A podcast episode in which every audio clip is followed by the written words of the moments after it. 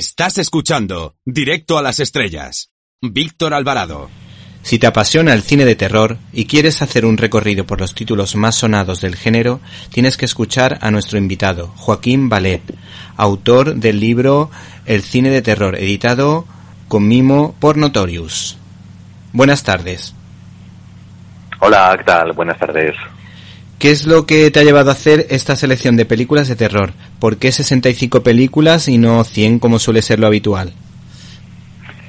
Sí, evidentemente el número es um, extraño, yo también prefiero un número redondo, pero son los condicionantes que la editorial pone. Eh, uh, digamos que en esta colección habitualmente el número de películas reseñadas oscila entre 60, 65, más o menos. Por tanto, eh, pues bueno, es un condicionante que había que aceptar y que yo acepté de pleno gusto, faltaría más.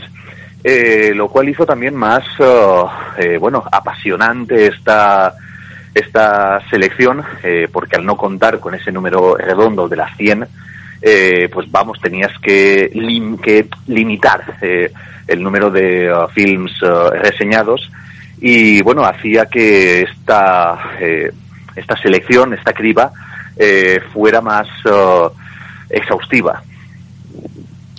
Las dos grandes productoras de terror del cine clásico fueron la Universal y la Hammer. Si te parece, empezamos por la Universal, empezando por Frankenstein basado en la obra de Mary Shelley. ¿Qué nos puedes decir del actor que dio vida a este personaje? Bueno, Boris Karloff eh, uh, es, uh, es el cine de terror uh, personificado, no solo porque, eh, porque quizás sea junto a Lon Chaney la gran estrella de, eh, de esos años, digamos que es un poco el que recoge el eh, relevo de Lon Chaney, que había muerto en el año 30, eh, sino que prácticamente ver a Boris Karloff, aunque sea en una fotografía normal, ajena a lo que es el mundo cinematográfico, es ver el género, es ver ese terror que tan maravillosamente supo interpretar eh, en las piezas de la Universal durante esos años 30. Eh, ah, era un actor que hasta ese momento eh, había intervenido básicamente en papeles ah, secundarios y de hecho, bueno, en ah, Frankenstein su intervención era tremendamente secundaria y de hecho en, en los créditos finales aparece, si no recuerdo mal, en cuarta posición. con lo cual es es un indicador bastante significativo de que no era precisamente un eh, actor especialmente relevante. Sí que es cierto que desde ese momento y gracias a tanto al éxito de la obra como a su interpretación absolutamente fabulosa, eh, pues bueno, acabó convirtiéndose, pues yo creo que eh, la gran estrella del cine de un terror estadounidense, quizá eh, la gran estrella del cine de terror estadounidense que vamos que haya que haya habido jamás a mí particularmente, mm, yo cuando vi un trocito de esta película, porque nunca la vi entera, estaba yo por la noche, mis padres habían acostado y me dejaron verla, o medio verla, yo no me acuerdo cómo fue, pero el caso es que cuando Frankenstein se acerca a la niña y ocurre la, la escena que ocurre, me dio tanto miedo que apagué la televisión y me fui a la cama.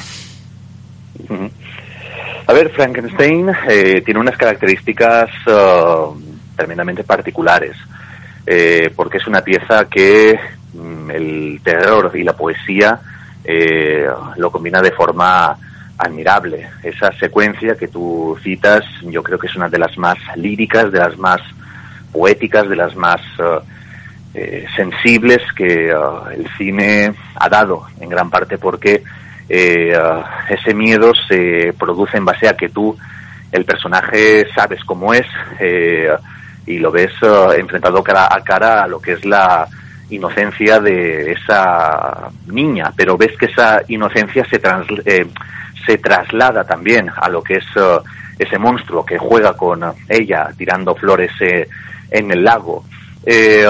con lo cual ese elemento, esa fusión entre horror, poesía, eh, creo que en esa secuencia y en general toda la película eh, alcanza unos grados verdaderamente eh, arrebatadores.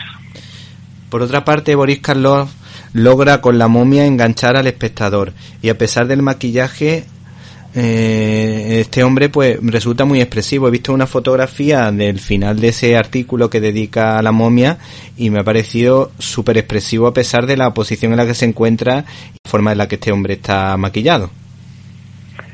Sí, Boris Karloff tenía unos registros eh, impresionantes.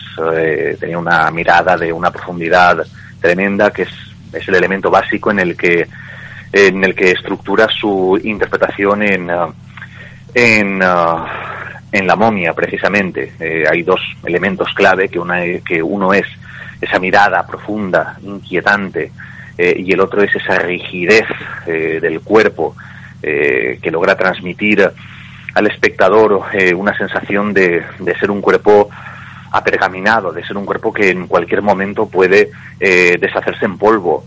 Y la verdad es que eh, su trabajo es absolutamente impresionante, potenciado lógicamente por el, el, maquillaje soberbio de Jack Pierce, pero claro, el maquillaje si no tienes a un actor con la capacidad interpretativa, con el genio interpretativo de Boris Karloff, eh, pues se queda simplemente en puro en puro maquillaje. Y Boris Karloff le da le da un peso y, y le da una profundidad